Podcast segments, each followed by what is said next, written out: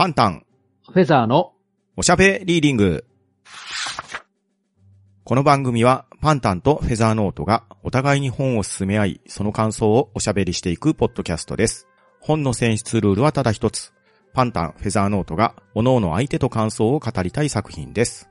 今回は、兄さんより紹介していただきました、伊沢元彦著、野望についての感想会です。一体、どのようなトークになるのでしょうか？はい。明けましておめでとうございます。フェザーノートです。はい。明けましておめでとうございます。パンタンです。よろしくお願いします。よろしくお願いします。えっ、と、ところでパンタンさん、はい。あの、最近デジタル本が流行ってきた現在なんですけれど、はいはい。あの、紙の本でいう重版っていうのは、うんやっぱり作家さんにとって今でも重要みたいなんですよね。うん。ああ、そりゃそうですよね。うん。増刷されるかどうかが、やはり収入にもつながりますもんね。ですよね。で、重版っていうのはどういうところで決まってくるのかなとちょっと考えたんですけれど、ああ、なるほど。はいはい。で、評価の基準という本を書いた国武さんという方が、はいはい。ちょっと気になるブログを書いてまして、ほうほうほ重版はどういうところで決まってくるのかという、重版されるための不可欠な要素というのをいくつか書いてくれてるんですよね。う。おおなるほど。で、それをちょっと読んでみようと思うんですけれど、はい。えっと、まず第一に、最も重要な要素は想定ですって書いてあるんですよね。ああ、なるほど。うん。ここにあの、タイトル、サブタイトル、補足情報、デザインの4つ。うんうんうん。まあ、これが良くなってれば、一つ、重版について一歩進めるということなんですよね。ああ、まあ実際ね、本のカバーのデザインとかタイトルっていうのは目を引きますもんね。そうなんですよね。ですから、ここで、あの、本屋で手に取ってもらえるかどうかの一つの関門になってくるんですようね。ん、なるほど。うん。で、次、2番目なんですけれど、はい。えー目次と、えー序章はじめにと書いてありますね。ああ、なるほど。うん。あの、まず本を買う人っていうのが最初に目を通すのが、目次とはじめにのところみたいなんですよね。まあ最初のページからめくっていくとそうなりますよね。ですよね。で、そこで買ってくれるかどうかの次の関門になってくるなんですですよね。うん、確かに。うん。ですから、この辺もまあ、なるほどなと思いましたね。うんうん。で、三つ目なんですけれど、はい。次が、プロフィールだそうなんですよ。ああ、著者のプロフィールってことですかね。みたいですね。ほうほうほうほ要は、読者さんが、まずプロフィールを見て、う。うん。この本を書くにふさわしい著者なのかどうかというのをチェックするみたいなんですよね。おー、なるほど。うん。だから、プロフィールすらも自分の心に引っかかるかどうかというのをちょっと見てるみたいなんですよね。ああ、まあでも確かにどんな人が書いたのかなっていうのは気にはなりますよね。うん。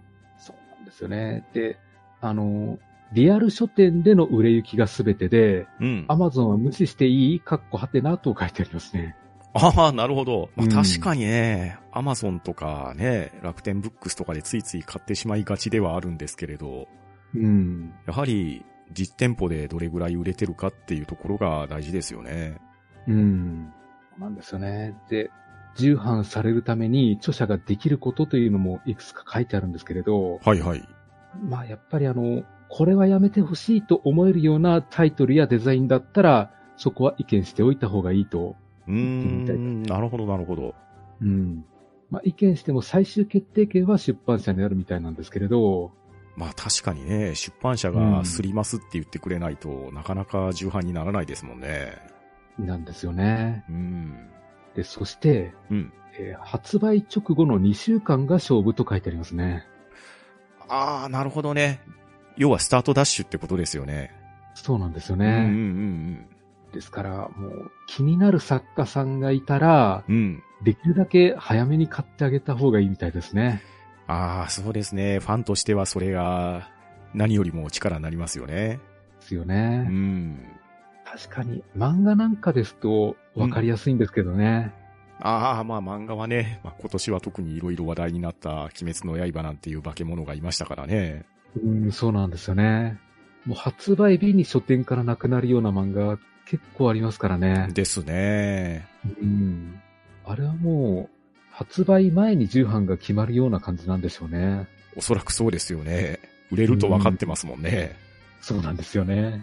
いや、ですから、作者さんも重版にはかなり、なんでしょうね、気を尖らせてるんでしょうね。うーん、まあやはり収入源っていうところもあるでしょうし、単純にお金の問題じゃなくて、やはり作家さんですから、自分の作品を多くの人に読んでもらいたいっていうのは本音だと思いますもんね。うん、ですようね。ん。まあでもこれ、読んでみて少し感じたんですけど、ええ僕もですね、実店舗で本を買うことも確かにあるんですけど、ええ割と発売日が分かっているものとかって、ついついネットの通販で注文しがちなんですよね。うん、なるほど。で、そうなってくるとですね、本に、あれ POS っていうシステムなんですかね。あ、はいはい。紙が挟まってるじゃないですか。ええあれは本来、実店舗で本屋さんが抜いて、で、それを出版社の方に報告するっていうようなシステムの紙ですよね。そうですね。あれ僕買ってそのまんま挟みっぱなしにしてるってことは、売り上げの参考になってないっていうことなんですかね。ああ、どうなんでしょうね。ただ、レジを通すような感じで、うん。どの本が出荷されたっていう記録は残ると思うので、うん。一応その辺のフィードバックは出版社に帰るんじゃないですかね。ああ、であってほしいですね。じゃないと、ね、利便性があるとはいえ、できるだけ実店舗で買った方がいいのかなっていうふうに、この記事を読むと思ってしまうんで、ううんちょっとそこら辺のあのシステムの正体は知りたいとこですね。そうですよね。実際これだけデジタル化が進んでると、あの、挟んである売上の表の紙はう、ん。どこまで有効なんだろうかって思いますね。思いますよね。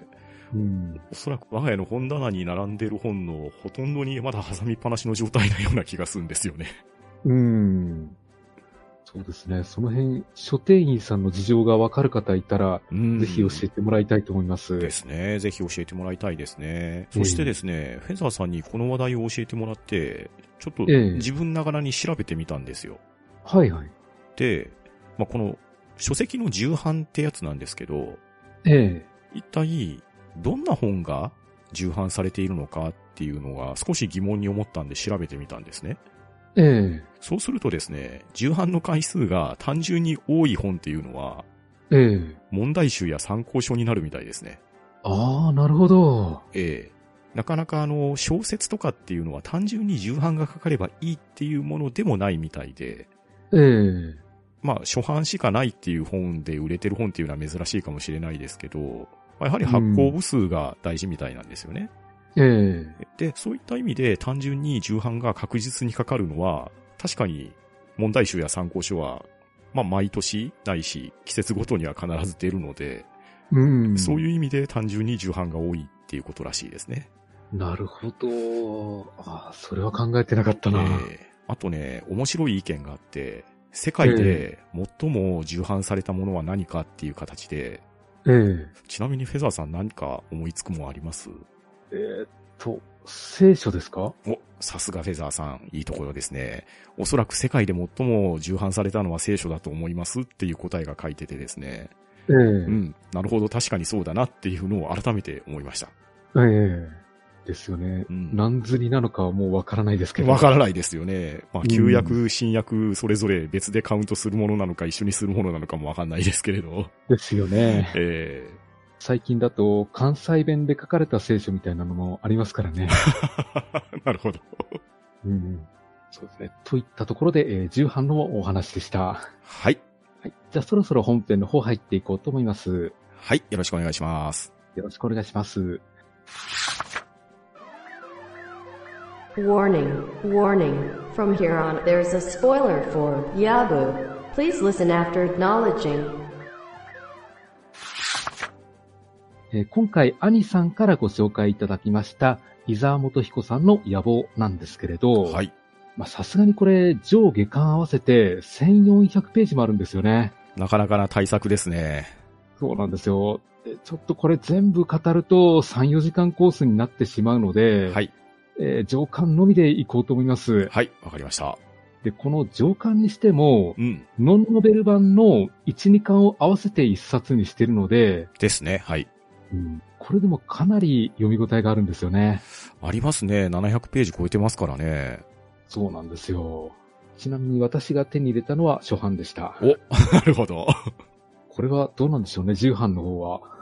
ああ、どうなんでしょうね。手元にあるやつも、これも初版ですね。平成7年3月1日に初版第一版発行になってますね。まあ、とはいえ、ノンノベル版があってからの文庫化なんで、うんやっぱり人気はあったんでしょうね。うん。ですね。うん。で、最初に言ってしまいますけど、はい。あの、読んでいて、武田春信のことが全く好きになれなかったんですよ。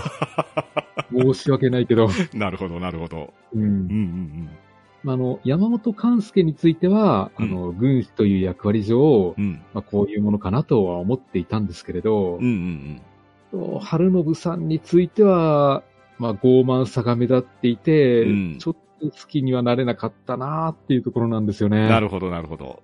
うん。まあ、これはちょっと申し訳ないんですけど、ま ああの、当時の武将の性格としては、うんこの強胆な性格が当たり前なのかもしれないんですけれど、うんうんまあ、今の自分が読む上で、ちょっとついていけないなっていうのは、まあ、しょうがないのかなというか、読書体験っていうのはどうしても読み手の、なんですかね、価値観によるものが多いですからね。そうですね。登場人物として、まあ、主役である山本勘介が使えるのが武田春信なわけですけれど、うん。まあ、ただね、ここで武田春信、まあ、戦国時代ではなかなか優秀な武将だとは思うんですけれど、うん、そうなんですよえね。ーただ、おそらくそこに至るまでの過程で山本勘介にだいぶ教えられてるものが大きかったんじゃないのかなっていう見方なんですよね。うん。だから、ここで武田春信が、もう最初から立派な人であったら、山本勘介が必要なくなっちゃいますからね。そうですね。うん。まあ、実際この野望の中での武田春信が、うん。実際の武田春信と性格上どれほど似通ってるのかはちょっと私にはわからないんですけれど。そうですね。まあ、我々が知ってる武田春信、武田信玄っていうのも、いろんな軍記物を読んできたりとか、うんまあ、古くはね、教科書から学んだっていうところもあったかもしれないですけど、その人となりを形成していって自分たちが認識しているのは、大体において昔読んだ小説であったり、大河ドラマであったり、うんまあ、はたまたテレビゲームであったりっていうようなところのイメージがいろんな形で入ってきて、武田信玄を形作ってると思うので、やはり合う武田春信もあれば、合わない武田春信もあって叱るべきだとは思いますし、うん。まあ、フェザーさんが言われるように、確かに、この野望に出てくる武田春信が、好人物かと言われると、なかなか言いにくい面はあったと思います。うん。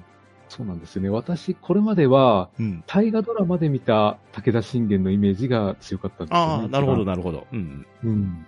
あれは中井貴一さんでしたっけ？うん、されてましたね。でしたよねう。ん。で、どちらかというと、うん。聖之助に感情移入して読んだんですよ。お、なかなかいいポイントですよ。うん。こちらの方が主人公っぽいなと思ったんですよね。うん、うん、うん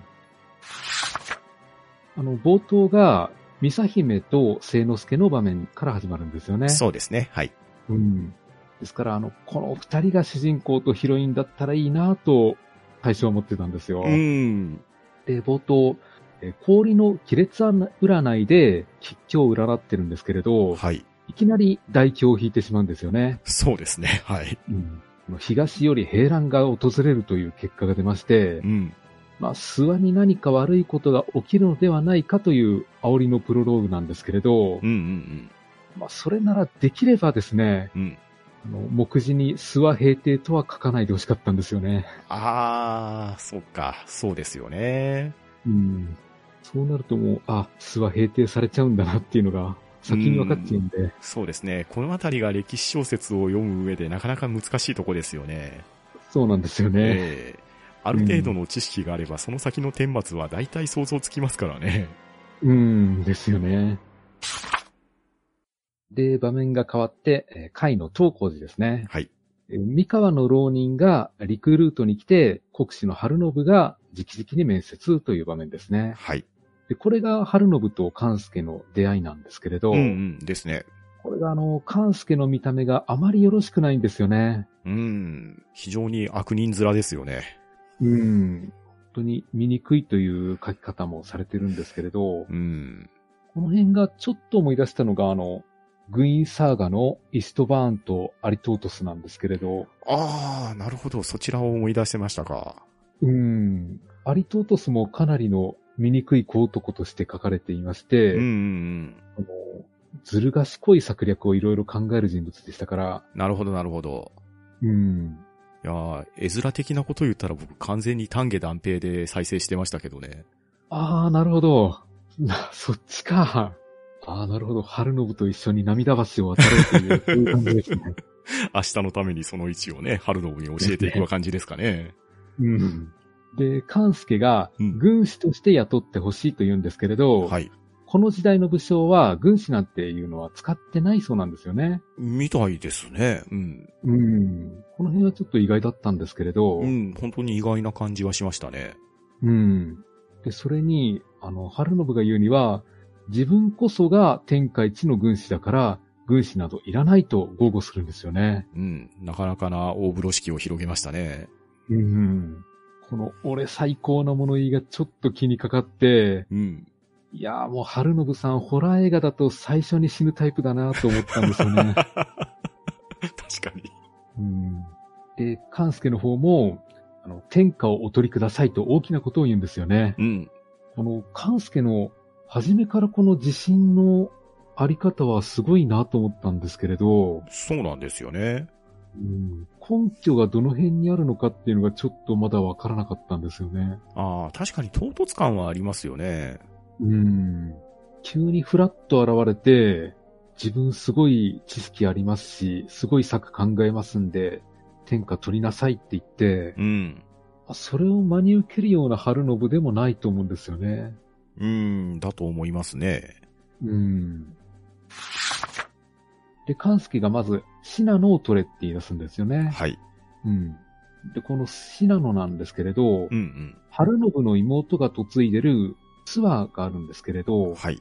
まあ最初にここを取らなきゃいけないんですけれど、うん。まあさすがにあの妹が嫁いでるところに攻め込むっていうのはちょっと行きづらいじゃないですか。ですよね。そもそものところ、そこのいさかいをなくすために送ってる妹ですからね。うん。これはちょっと人質の意味がなくなってしまうんじゃないかとうん。いうところなんですけれど、はい。勘介が大義親を召すとか言い出すんですよね。ですね。はい。いや、これは怖い子だなと思って。まあ、まさにね、戦国のようではあるんですけれど、なかなか作戦の立て方がね、まあ、言ってみればオーベルシュタインっぽいんですよね。そうなんですよね。ええ目的のためには手段は選びませんよっていう感じですよね。うん。そう。天下を休んじ、民に平穏な暮らしを与えるために、妹のことなど構っていても仕方がないっていうことなんですけれど、うん。いや、このあたりの理屈が、自分としてはあまりついていけないんですよね。なるほど、なるほど。うん。で、春信としては、勘介の策が気に入って召し抱えることになったんですけれど、うんうん。ここで春信が勘介のことをちょっと試すんですよね。ですね、はい。歌詞、何でも遠慮なく言えと、勘介には言うんですけれど、うん。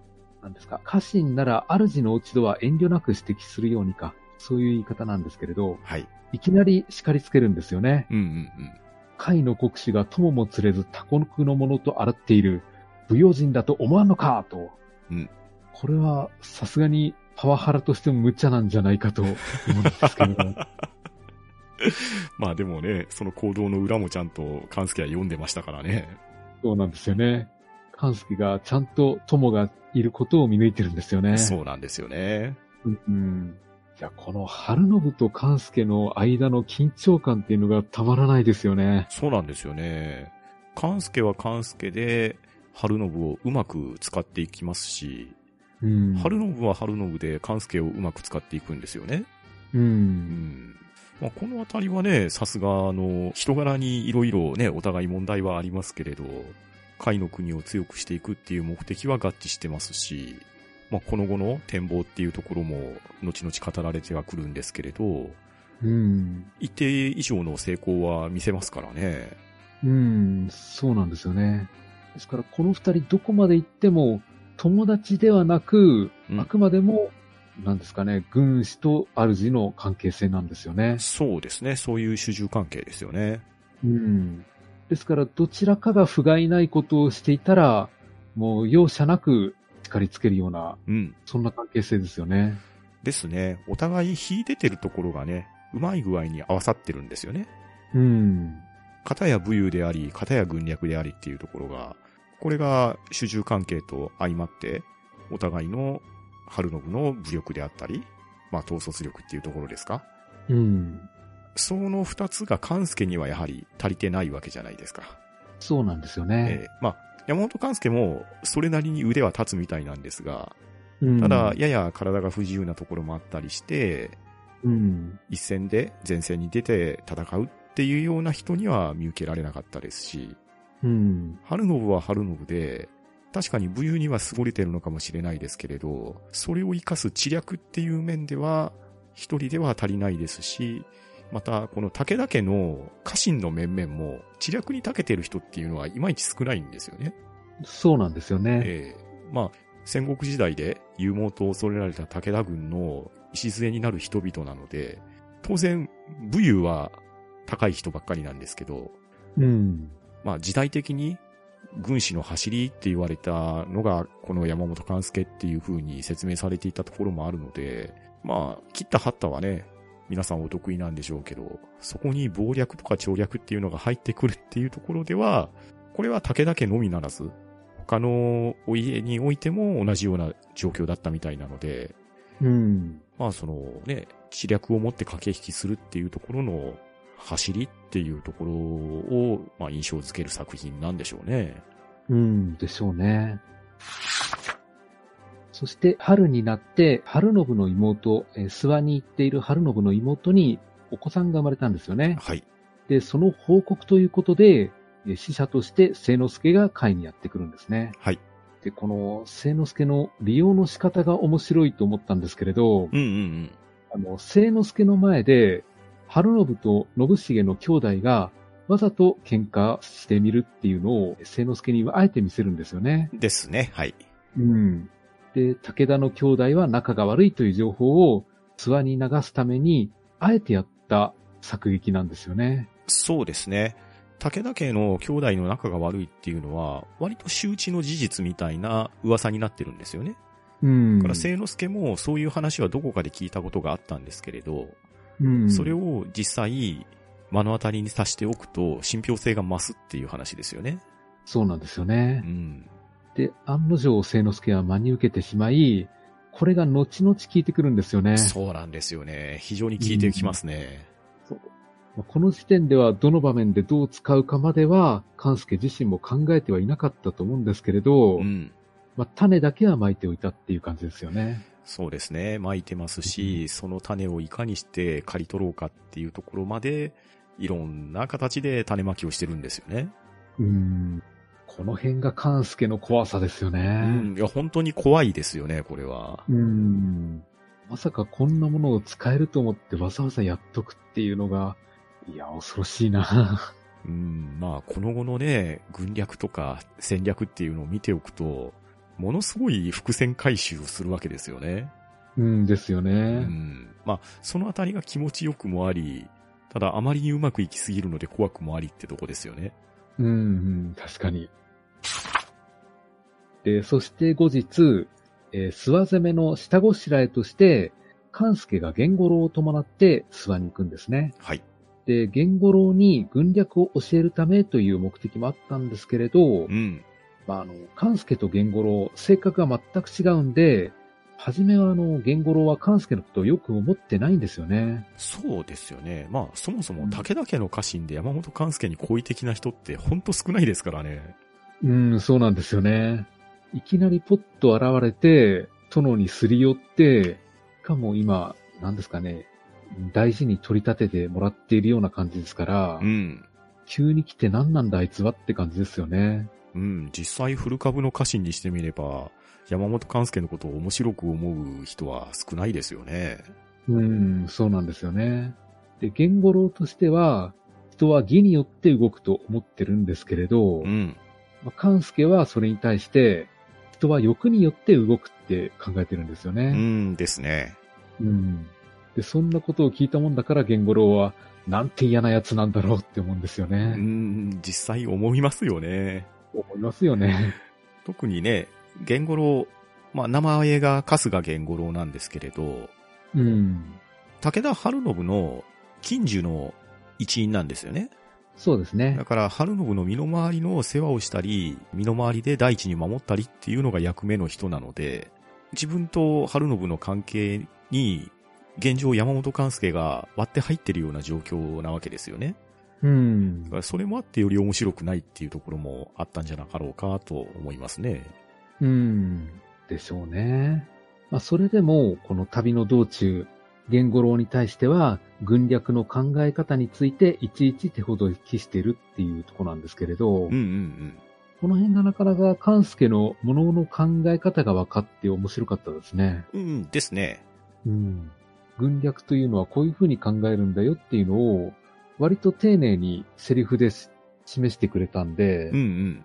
うん、この辺は良かったですね。そうですね。で、ゲンゴロウ自体は勘介に対してあまり好意的ではないんですけど、うん。勘介は別にゲンゴロウを嫌ってるわけじゃないんですよね。そうですね。むしろ武田家においては、ゲンゴロウはなかなか才覚のあるやつだっていう風に見抜いてるわけですよね。うん。なので、自分が自分の考え方であったりとか、戦略の立て方であったりっていうところの基礎を教えていくっていうのが、まあ、これが取っかかりではあるんですけど、この後の端々の場面でも、ゲンゴロウに対して、まあ、自分の背中を見て覚えろよっていうような指導の仕方をしていってる感じですよね。うん、そうですね。ですから、ゲンゴロウを弟子にして、軍略のことをある程度教えておけば、うん。後々使える部下になって、自分の代わりに動いてくれるかもしれないっていう計算ですよね。そうですね。うんでまあ、そうなんですよね。で、諏訪の旅で、高藤の頼次と会うわけなんですけれど、はい。えっと、本家に弓引くような、そういう話をするわけなんですよね。うん要は本家に立てつけとうん。いうことを言うんですけれど、まあ、いきなり言ってこんな話をすれば、下手をすると切られるような交渉なんですよね。そうですね。うん。ただ、この交渉ごとをうまいことまとめるんですよね、勘介が。そうなんですよ。この辺さすがですね。さすがなんですよ。いや、口がうまいなというか、うん。いや、あの、先ほど勘介が人は欲によって動くっていうのを、ちゃんと勘介の方でも計算して、うん。じゃあ、頼次の欲って何だろうかっていうところから計算して、うまいこと話を持っていくんですよね。そうなんですよね。どうやったらその人を動かせれるか。もしくは、その動かしたい人の立場に立つと、何をすれば興味を引けるかっていうような駆け引きをするんですよね。うん。から、この交渉をうまいことまとめるから、源五郎も勘介を少し見直すんですよね。うん。実際、武田家にとって利がある働きを確実にこなしていきますからね。うん。いや、確かに、目の前で上司がこんな難しい交渉してたら部下も納得はしますようんうんね。うんで、いよいよ諏訪攻めという時になるんですけれど、はい。勘介が100の手勢のみで上原城を落とすって言い出すんですよね。そうなんですよ。でこういう大きなことを平然と言い出すと、急に話が面白くなってくるんですよね。ですよね。うん例えば、寄せ集めの一個艦隊でイゼルローンを落とすような、そんな期待値が上がるんですよね。ね、まさにそうですよね。うん。もう果たしてどういう奇策を使うんだろうかと、まあ、読んでみると、なるほど悪知恵が働くものだと感心するんですけれど、うん、ですよね。うん。ちょっとこの辺のやりとりに関しては、あの、実際皆さんに読んでいただきたいんですけれど、うん、その方が楽しめると思います。うん。で、カンスケが、あの、どういう形で戦いを終わらせるのがベストなのかを、しっかりと考えて、で、その方向に向けて策を考えてるっていうのが面白いんですよね。そうなんですよね。だから、まさに対局を見て動かしてるっていうのが読んで取れるんですよね。そうなんですよう。ん。だからその場その場の勝ち負けだけにこだわってるんじゃなくって、うん。まあ変な話、損して得取れっていうところが読んでてすごく身に染みるんですよ。うん。確かに、あの、どういう勝ち方をすると、後々の戦いに有利になるかっていうところまで考えてるんで、うん。その辺がさすがだなと思いましたね。ですよね。うんで、春信の妹の子、虎王丸の扱いこそが今回重要になってくるんですよね。はい。ですから、あの、貝と諏訪の行く末を勘助の頭の中ではもう描いていて、その方向に持っていくっていうところなんですけれど、はい。その後、上司の諏訪頼重は、えー桑原城に逃げていくんですよね。はい。うん。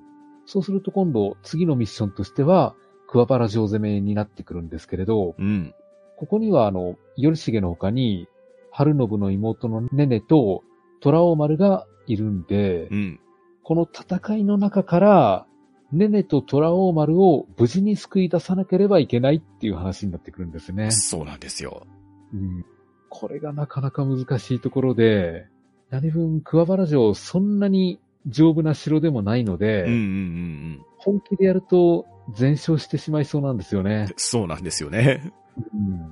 ですからそこを相当うまくやらないと、ミッションは達成できないんですけれど、うん。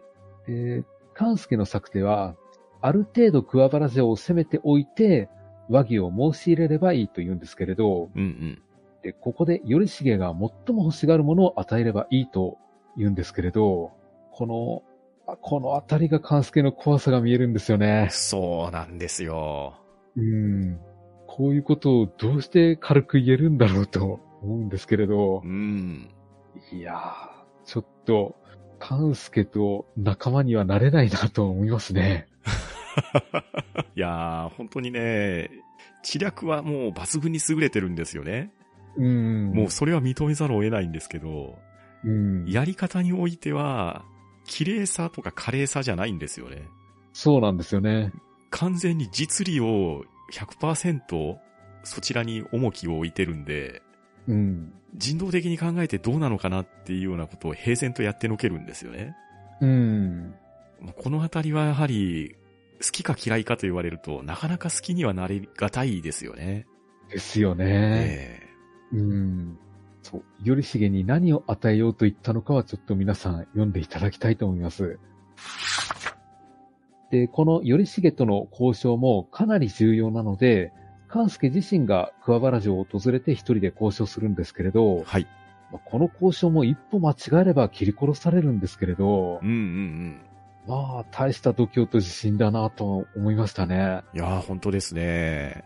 城に行く途中、ビュンビュン矢が飛んでくるんですけれど、そそこ一発でも当たれば、この戦い全部台無しになるんですよねう。。ですです。うん。うん。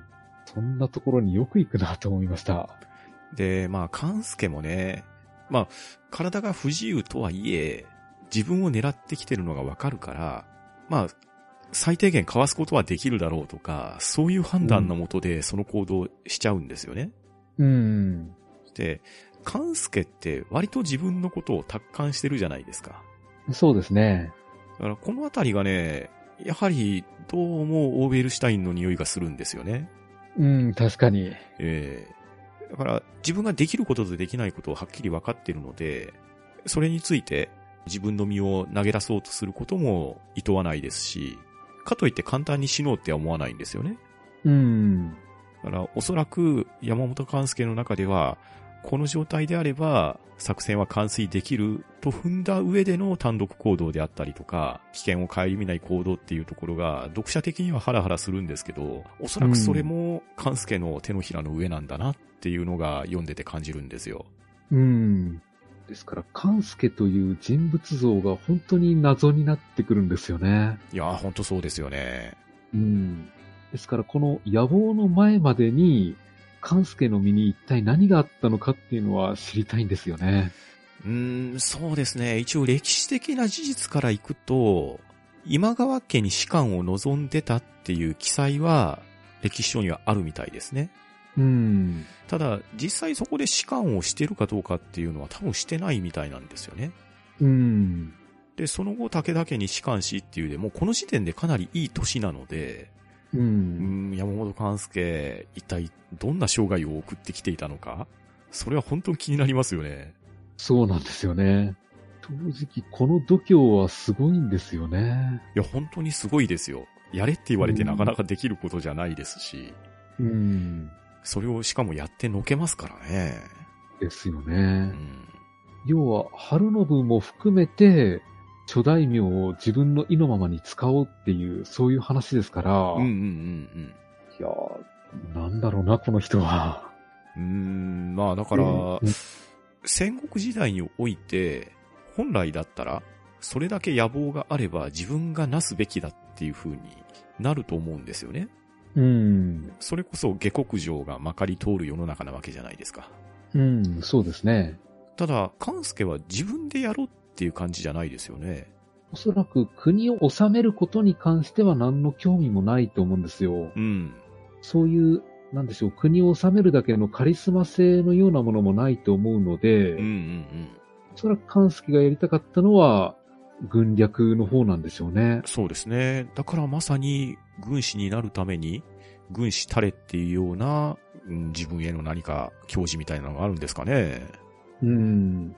だからこの戦国時代において自分の軍略がどこまで通用するのかっていうのを試してみたかったっていうところなんですかねう。ん、まあおそらくそこを突き詰めていって、まあ勘介にとっては、願ったり叶ったりの士官先が武田家であったっていうところなんではなかろうかと思いますね。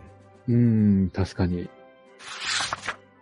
さて、そんなこんなで結局、桑原城が落ちてしまいまして、はい。えー和議を受け入れてひ開くことになるんですけれど、うんうんうん。ここまで行くと、頼重と頼継がかわいそうになってくるんですよね。うんですね。もういいように踊らされて、結果負けてしまいますからね。うんですよね。えー結局、頼重を甲府に呼び出して腹を切らせてしまい、うん。えー、伊佐姫までも春信が手に入れることになったんですね。そうなんですよね。ここの顛末もね、なかなか読んでて色々感じるところもあるし、思うところもあったんですけれど。うん。まあでもね、頼重さんきっとね、根がいい人なんでしょうね。うん。もう、勘介に言われた軍略をそのままやる春信に、うまいこと口車に乗ってしまって、そして結果最後腹を切らされてしまうと。うん。うーん。まあこのあたりがね、戦国の世の難しさなんだなとは思いますけれど、うん。頼重にしてみればまさかこんな最後を遂げようとはって話ですよね。そうなんですよね。そして今回の諏訪攻めの論考交渉が行われたんですけれど、はい。当然勘介にも褒美が出るんですけれど、うんうんここでもちょっと工夫がされていてうん。う、ん。あの、いくら功績があっても、新参者の勘介にただ褒美を取らせると、え古参の者から不満が出るかもしれないという気遣いから、うんうん。ちょっと、えー、勘介が断ったりするんですよね。そうですね。はい。うん。その辺のやりとりが面白いなと思って、わざわざ気使うんですよね。そうなんですね。うん勘介も古参の武将に対して。うん、まあ実際のところ、自分が目立つ立場に行く必要はないっていうふうに勘介は思ってると思うんですよ。うん。だから、君一等をもらう必要はないって話ですよね。うん。むしろ、結果的に武田家に利があるように、自分が表舞台に立つ必要はないですよっていうスタンスじゃないですか。うん。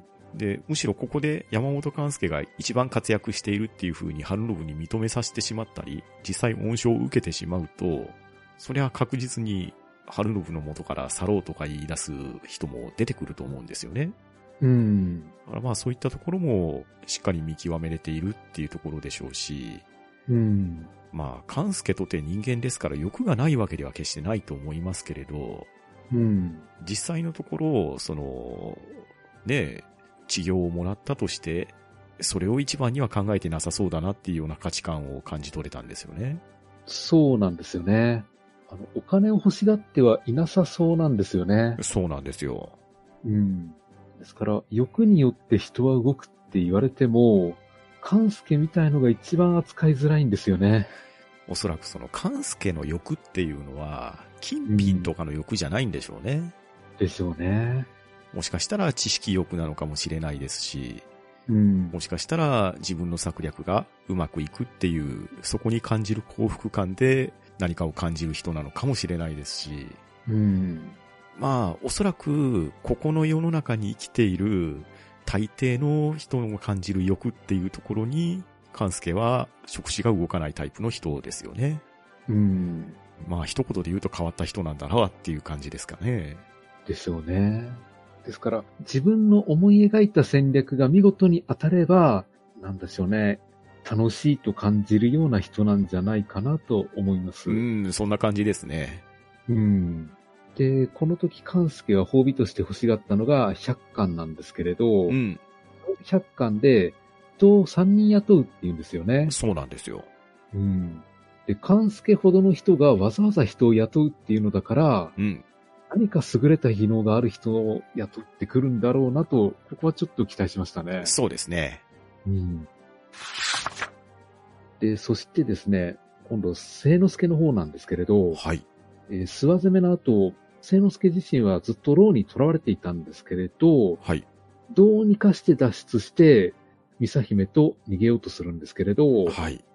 再び捕まってしまうんですよね。そうなんですよ。うん。で、途中、ゲンゴロウを殺すチャンスもあったんですけれど、うん。あえては殺さなかったんですよね。そうですね。まずは脱出するっていうところを最優先って話ですよね。うん。まあこういう優しいところがあるから、あの、聖之助は押せるんですようね。ーん、そうなんですよ。うん。で、自分としてはなんとか逃げて助かってほしいんですけれど、うん。捕まってしまったんで、うん。まあせめて死なないでほしいなとは思ったんですよ。うーん、そうですよね。うん。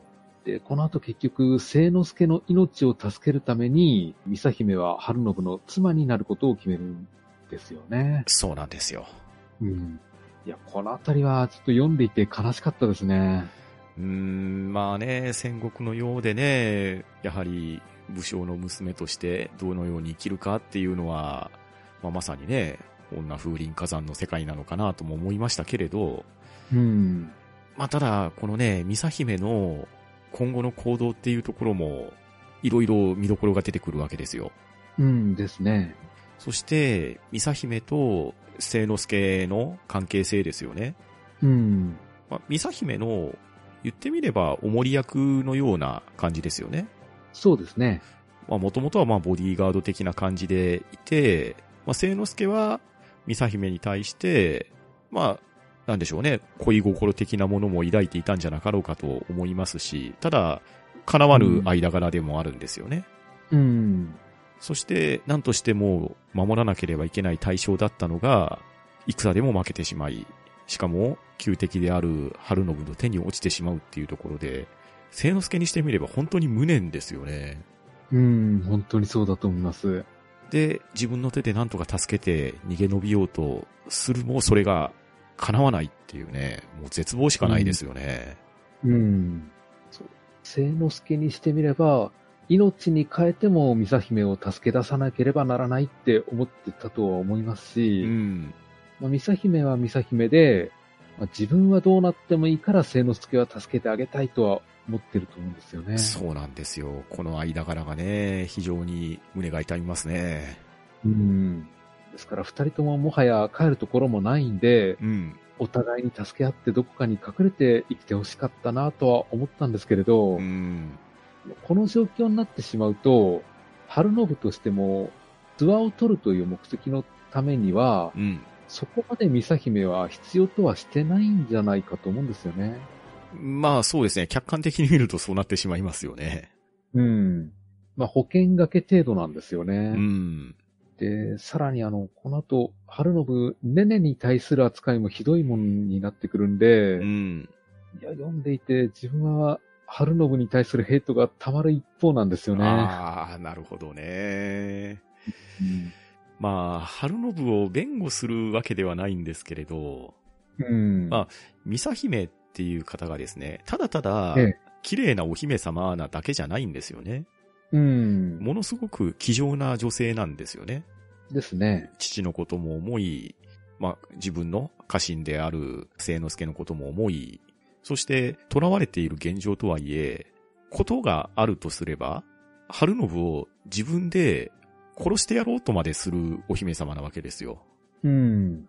まあ、そういったところに春信も自分の側室にしてしまえっていうようなところが芽生えたのかもしれないですが、まあ、物語はさておいたとしてですけれど、まあ、うん歴史的な事実としてはですね、結果、三佐姫によって、武田信玄の後継ぎである武田勝頼が生まれるわけですよ。うん。これがまあ歴史的な事実なんで、あの、まあ多少歴史は前後しますけれど、だから、武田春信自体は、現状性質もいるんですけれど、なかなかお子さんには恵まれなかった武将なんですよね。うん。人数はいるんですけれど、まあ能力的に不足していたりとか、まあ病気があったりとかっていう形で、まあそういったところで、そんなに気丈で、しかも美しい美佐姫を自分のものにしてしまおうっていうのは、まあ、ある意味戦国武将らしい考え方かなとは思うんですけれど、うん。ただ、、やり方がえげつないんですよね。そうなんですよね。だから好感が得れるかって言ったら、まあ好感度は限りなく低いのはね、これはもうフェザーさんがおっしゃる通りだと思います。うん。そうなんですよね。ミサ姫に足払いかけて腕をねじり上げて、うん。なんでね。手ごめにするっていう感じでしたから。そうですね。うん。あの、聖之助を突き放すようにして別れるミサ姫が悲しいし、うん、悲しかったんですよね。うーん、そうなんですよね。いや、だからですね、これ、山本勘介が主役の話だと思うんですよ。ええだから、本来であれば、武田家は、いいものとして書かれて叱るべき作品だと思うんですけど、うん。決して武田家万歳の内容じゃないんですよね。そうなんですよね。ええ。そのあたりが、まあ、歴史的な読み物として、正しい歴史かどうかっていうところは確認しようもないんですけれど、うん。まあ、清濁合わせ飲む必要があった時代っていうところもありましょうし、勝てば官軍っていうわけでもなくて、負ける側の言い分もこうやって見せられて、しかも勝った側が聖人君主なわけでもないっていうところですよね。このあたりが読者としては、どちらの立場でも見れるし、どちらの気持ちもわかるんで、すごく複雑な感情が呼び起こされるし、こういう聖之助や美佐姫の立場に立って考えると、どうしても肩入れしたくなってしまって、主役であるはずの武田家っていうところにヘイトが集まるっていうのも、これは半ばわかる話なんですよね。うん。そうなんですよ。ですから、あの、主役である武田家を、あえて美化して描かないところがまたリアルなのかなとも思うんですようね。ん、ですよね。うん。で、武田の館から、あの、聖之助は出ることになったんですけれど、はい。後々の憂いを消すために、うん。勘助は切るように言うんですよね。そうなんですよ。うん。まあ、勘助にしてみれば当然かなとも思いますねう。ん、まあまさにその通りですね。うん。ところが、この聖之助が危ういところを怪しげな層に助けられるんですよね。はい。で、こういうのが出てくると面白いんですよね。そうなんですよ。うん。謎の僧侶って、やっぱりめちゃくちゃ強くないといけないんですよね。そうですね。正体も知れないし、僧侶だから本来ね、そう力強いものでもなさそうなんですけれど、なんだかわかんない力を持ってて、そして山本勘介の軍略っていうのは、ここまで基本的には100発100中だったと思うんですよ。うん。ここで山本勘介が殺しておくべきだったっていう聖之助が打ち逃されてしまったっていうところ、この辺からうん勘介の陣痛力がですね、徐々に徐々になんですけど、ほどかれてくるんですよ。うん。そのきっかけが謎の僧侶ってなってくると、やはり我々のような読者からするとテンションが上がってくるんですよね。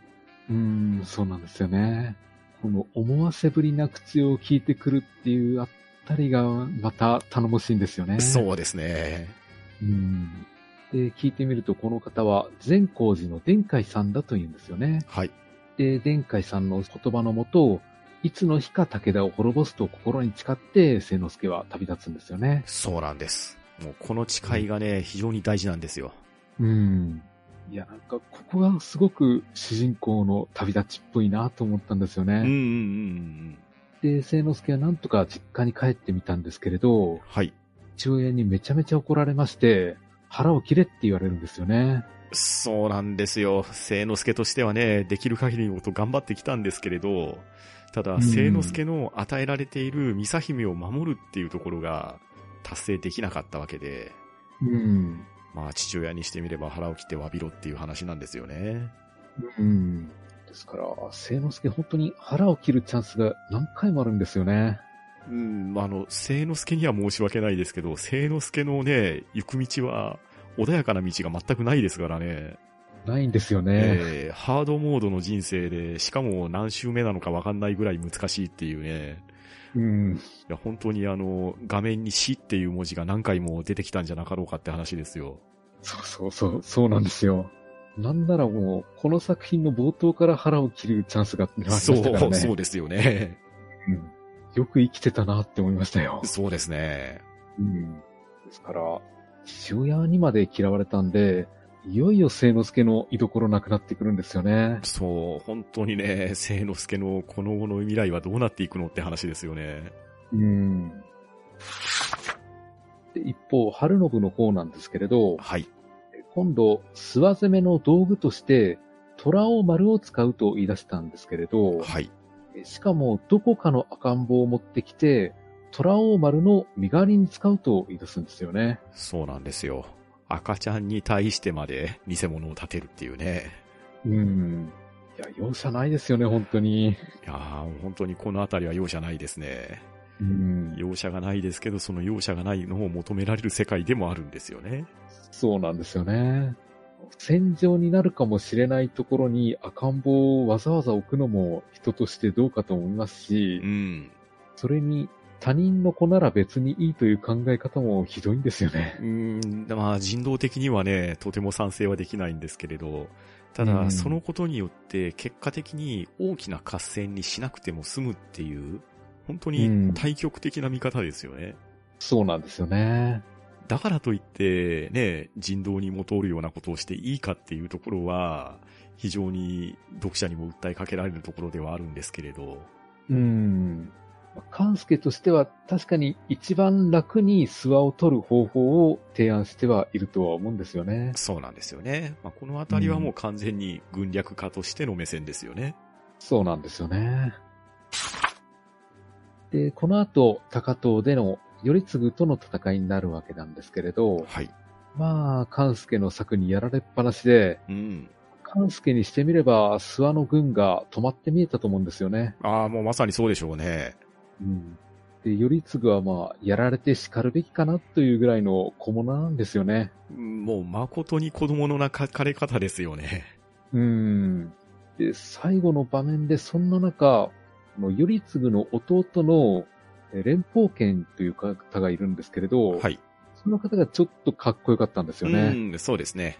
最後の最後になって、兄の身代わりになって戦いに挑むということになったんですけれど、いうん。や、これはなかなか、うん、ちょっといいエピソードだったなと、まあ悲しいけど面白かったなと思うんですよね。そうですね。まあ、負けゆく軍の中に、一筋の光が見えた感じですね。うん。で、諏訪を片付けた後なんですけれど、はい今度は内政ということなんで、うん。え海の水害対策の話が出てきましたね。そうですね。はい。確かにあの、洪水が多いとは聞いたことはありますね。うん、まあ実際、海がない国ではあるんですけれど、うん。やはり、国が小さいっていうところもありますし、うん。それがイコールとして国力が小さいっていうのになっちゃうんですよね。うん。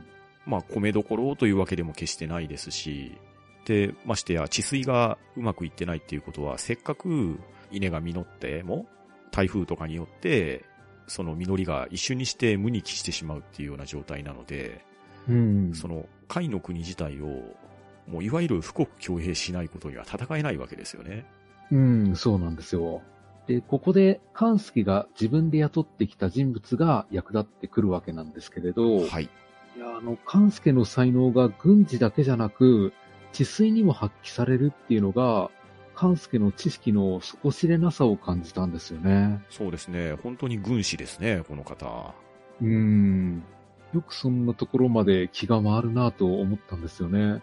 うーん、まあ、結局のところ、対局を見れる人っていう感想は持ってたわけですけれど、うん。ただ、戦に勝つだけではダメなわけで、いうん。戦に勝つためには何が大事かっていうと、当然、兵士もいりますし、兵士の数を揃えれば食べ物もいりますし、じゃあその食べ物はどうやって用意したらいいのか、うん当。然治水をしていかないと国力も増えていかないっていう、まあ、ある意味、わかりやすい説明ではあるんですけれど、うんただ、そのわかりやすい説明がなかなかみんながみんなできないわけで、実際、甲斐の国がそこに気づいて対策がされていたかっていうと、十分な対策ができていなかったんですよね。うん。なので、将を射るには馬からっていうのが、た適切な例えかどうかはわかんないですけれど、足元を固めて、そして、ゆくゆくは天下を取ってもらうっていう、まあ地盤固めですよね。うんですね。ですけれど、海にえー洪水が多いっていうのはもう昔からの事実なんで、うん。だったらあの、海の国では治水のスペシャリストをどんどん育てなきゃいけなかったんじゃないかとも思うんですよねうん。うんうん勘介が現れるまで、大した対策を行ってこなかったのはなぜなんだろうと思うん。うん。いましたね。まあ実際その治水に対する工事ですか？うん。治水工事っていうのは、まだまだ戦国時代においてはなかなか実ってない技術だと思うんですよ。うん。これ全く別の作品なんですけれど、家康江戸城を建てるだったかなっていう小説で、はいはいはい。家康の時代になって、江戸城の周りの治水工事が行われたり、土壌改革が行われたりっていうような作品だったんですけど、ええあそこまで大規模なことができるようになるには、まだまだ時代が後に行かないとできなかったみたいなんですよ。うん。そして、それをやるがためには、当然お金が必要ですし、あと、人の数が必要なんですよね。うんですね。これが、甲斐の国だけで賄えたかっていうと、なかなかできなかったっていうのも事実なのかなと思いますし、結局問題を先送りにせざるを得ないぐらいの、まだまだ小国なわけじゃないですか。うん。そして、周りにはかなりの強敵が多いんですよね。そうですね。といったところで、内部政策まで至らなかったっていうところなのかなと、まあ、思ってしまうわけですよ。うん。そういう事情があったんですね。うん、ただ、それではいつまで経っても強くはなれないですし、いつまで経っても天下を取ろうっていう話にもなっていかないっていうところで、山本勘介はやはりそこに目がいったんじゃなかろうかと思うんですよね。うん。なるほど。で、そして、えー、関介この後なんですけれど、うん。近々戦争になりそうな土地を見に、旅に出るんですけれど、はい。ここであの、真田幸隆と出会うんですよね。そうなんです。この真田の登場がなかなかかっこよかったんですよね。ああ、もうさすが真田家って感じですね。うん。なかなか緊張感のある登場でしたね。ですね。うんうん。あの、真田幸村のおじいちゃんですようん。ね。そうですね。はい。うん。いや、これは役に立つ人材が手に入ったなと思いましたね。はい。なかなかのビッグネームですからね。うん、ですよね。で、一方の春信なんですけれど、はい。この後、14歳の女の子と結婚して、うん妹に死なれて酒に溺れて勘助にお説教されると、うん。あまりかっこよくないエピソードが続くんですけれど、そうですね。この時の春信は、なかなかのダメっぷりですね。でしたね。で、立ち直った春信が今度、王位を落とすっていう話をするんですけれど、はい。で、そのついでに、聖之助が今身を寄せている、えー、望月の里まで落とすっていうことなんですよね。そうですね。はい。うん。いやー、聖之助の不遇がまだまだ続くんですよね。うーん、もうなんか、聖之助とね、春信の因縁ってすごいですよね。すごいですよね。で、結局、今度は、あの、殿下の勧めで、えー聖之助は村上の方に行くことにしたんですよね。そうですね。はい。で、この殿下さんなんですけれど、うん。えーこの後、諏訪に行って、頼継に入れ知恵をするんですよね。そうですね。なんとかしてう、ん春信に一矢報いようっていう作戦の一つですね。そうなんですよね。で、ここで、勘助と殿下の読み合いのような状況になってくるんですけれど、うん。ここから面白くなってくるんですよね。そうなんですよ。このあたりからがね、野望の真髄に近づいてくると思うんですよ。そうなんですよね。殿下さんにしても勘助にしても、こうすればうまくいくっていう思いづもり、心づもりがあったはずなんですけれど、うん。親どうも様子がおかしいなっていうふうに見えてくるんですよねうん。うんうん。そうすると、相手方に頭の働く奴がいるに違いないということになって、うん。いよいよ緊張感が一段増すんですよね。そうなんですよね。ただただ、力だけの勝負じゃなくなってきてるんですよね。うん。頭脳戦が始まってきてるっていうところ。このあたりそがう、今までの戦いとは一味も二味も違いますよっていう話ですよね。うん。そして、今まうでん、連戦連勝だった関助の軍略に対して、それを上回ろうとする知恵者が相手にも出てくるわけですよね。うん。これで一体どう転がってしまうのかっていう緊張感が面白かったですね。そうなんですよね。そう。言ってみれば、例えばあの、銀英伝にしてもう、ん。ラインハルトしかいなかったら面白くなかったと思うんですよ。そう。もう一方的な勝利で終わっちゃいますからね。うん。やっぱり、同盟側にも相当頭のいい人が一人いてくれるから、うん。面白くなってくるんで、そうですね。まさにその通りですね。うん、こういう力の拮抗っていうのを見せてくれるんで面白かったんですよね。うん、そうなんですよね。まあ、ガンダムの話をすると、WO のね、序盤だったら、ソレステルビーイングが無双しちゃうわけじゃないですか。うん。ただ、相手方も太陽炉を手に入れると、拮抗して逆転しかかるわけですよね。はいはいはい。あんな感じの楽しみ方ができ出すんですよ、この辺から。うん。そうなんですよね。で、そして、聖之助が身を寄せた、えー村上義清ですかね。はい。でこの人もなかなかの人物で、一筋縄ではいかないんですよね。そうなんですよ。はい。うん。で、聖之助にやっと頼れる味方ができたなって思ったんですよ。はい。で、この後、春信なんですけれど、うんうん。今度滋賀城攻めなんですけれど、はい。この時にはもう相手を皆殺しにするっていう虐殺行為をやってるんですよね。そう、そうなんですよ。う。うん。いや、ここまで行くとなんかもう悪役にしか思えなくなってくるんですよ。うん、まあ、やりすぎ感はありますよね、本当に。うん。あの、降伏する人までも皆殺しにしてしまうんで、まあさすがにこれはまずいんじゃないかと思っていたら、うんうん続く上田原の戦いでは、逆に春信が散々にやられるんですよね。うん。そうなんですよ。うん。まあ、関助がいなかったっていうのもあるんですけれど、村上勢の力が強かったっていうのがあるんですよね。そうなんですよね。うんうん。この村上義清がかなり戦上手みたいなんですよね。そうなんですよね。まあ、地の利があるっていうところもあると思うんですけれど、うん。本当に柔軟な戦法を使えるわけですよね。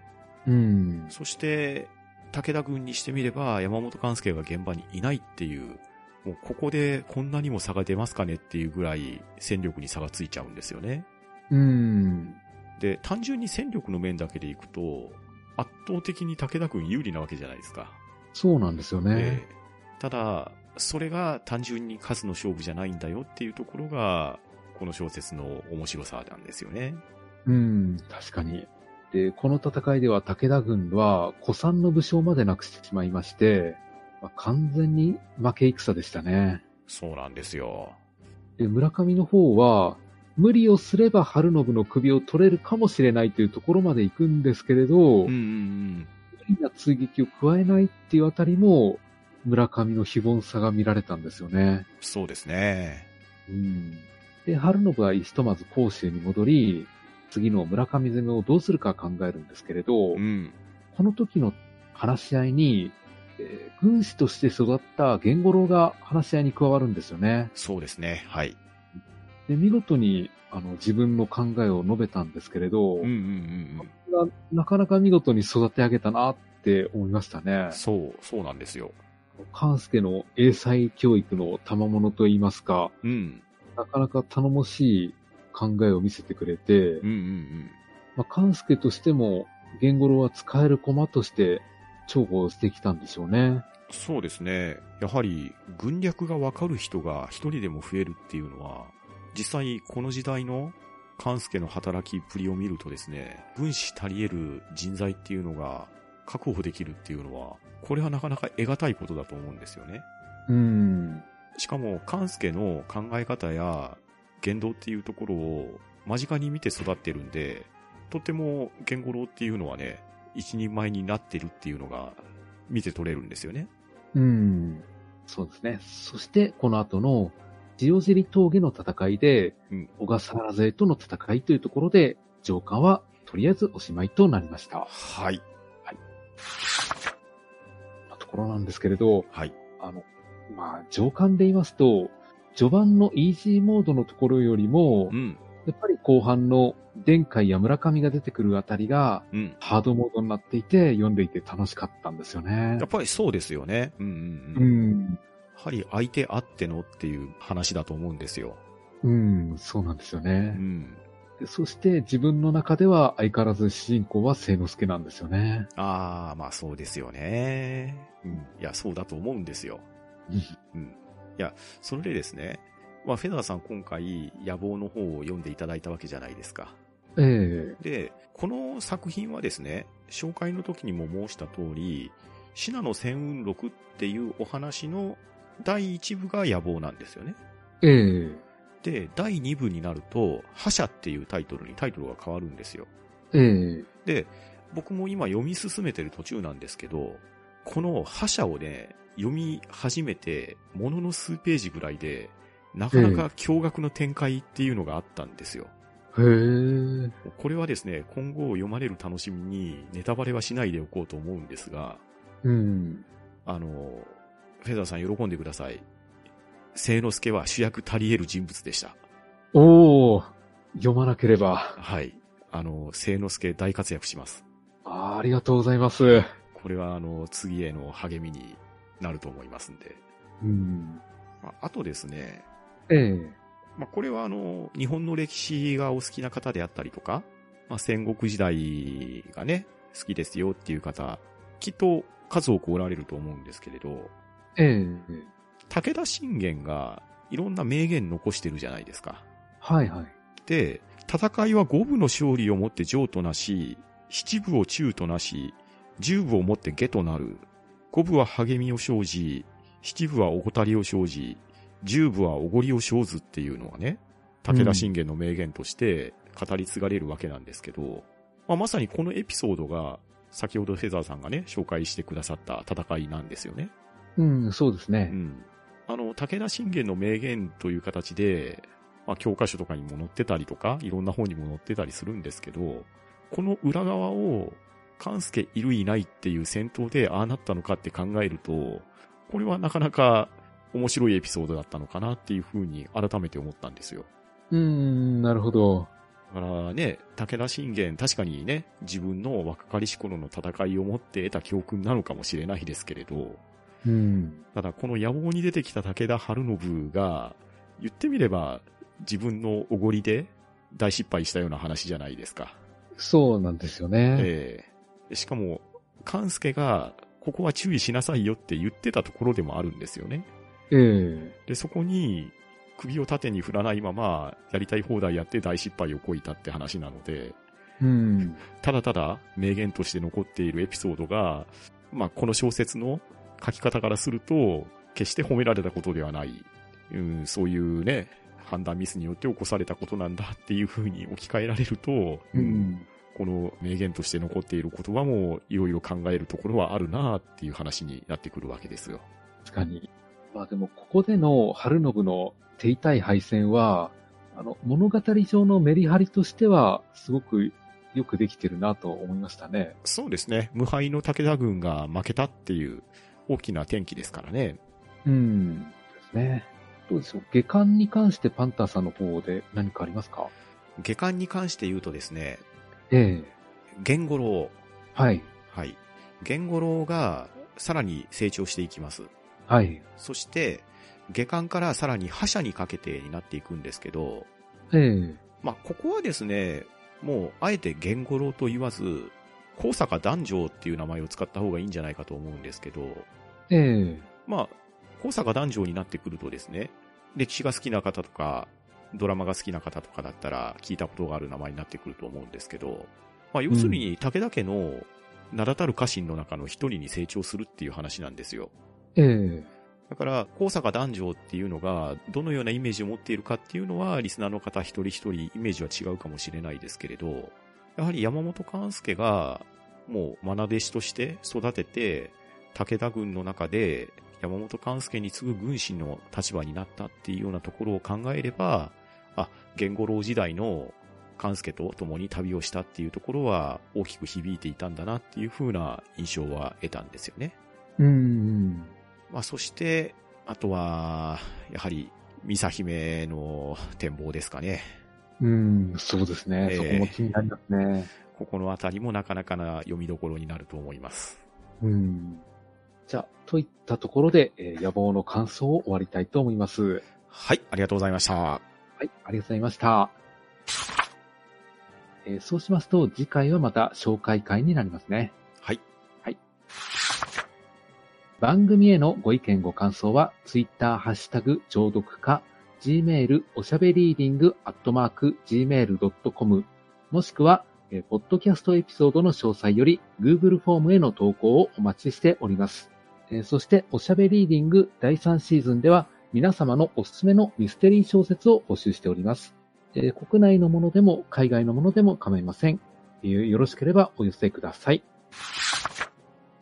それでは今回はこの辺りでしおりを挟もうと思います。お相手はパンタンと、フェザーノートでした。さようなら。ありがとうございました。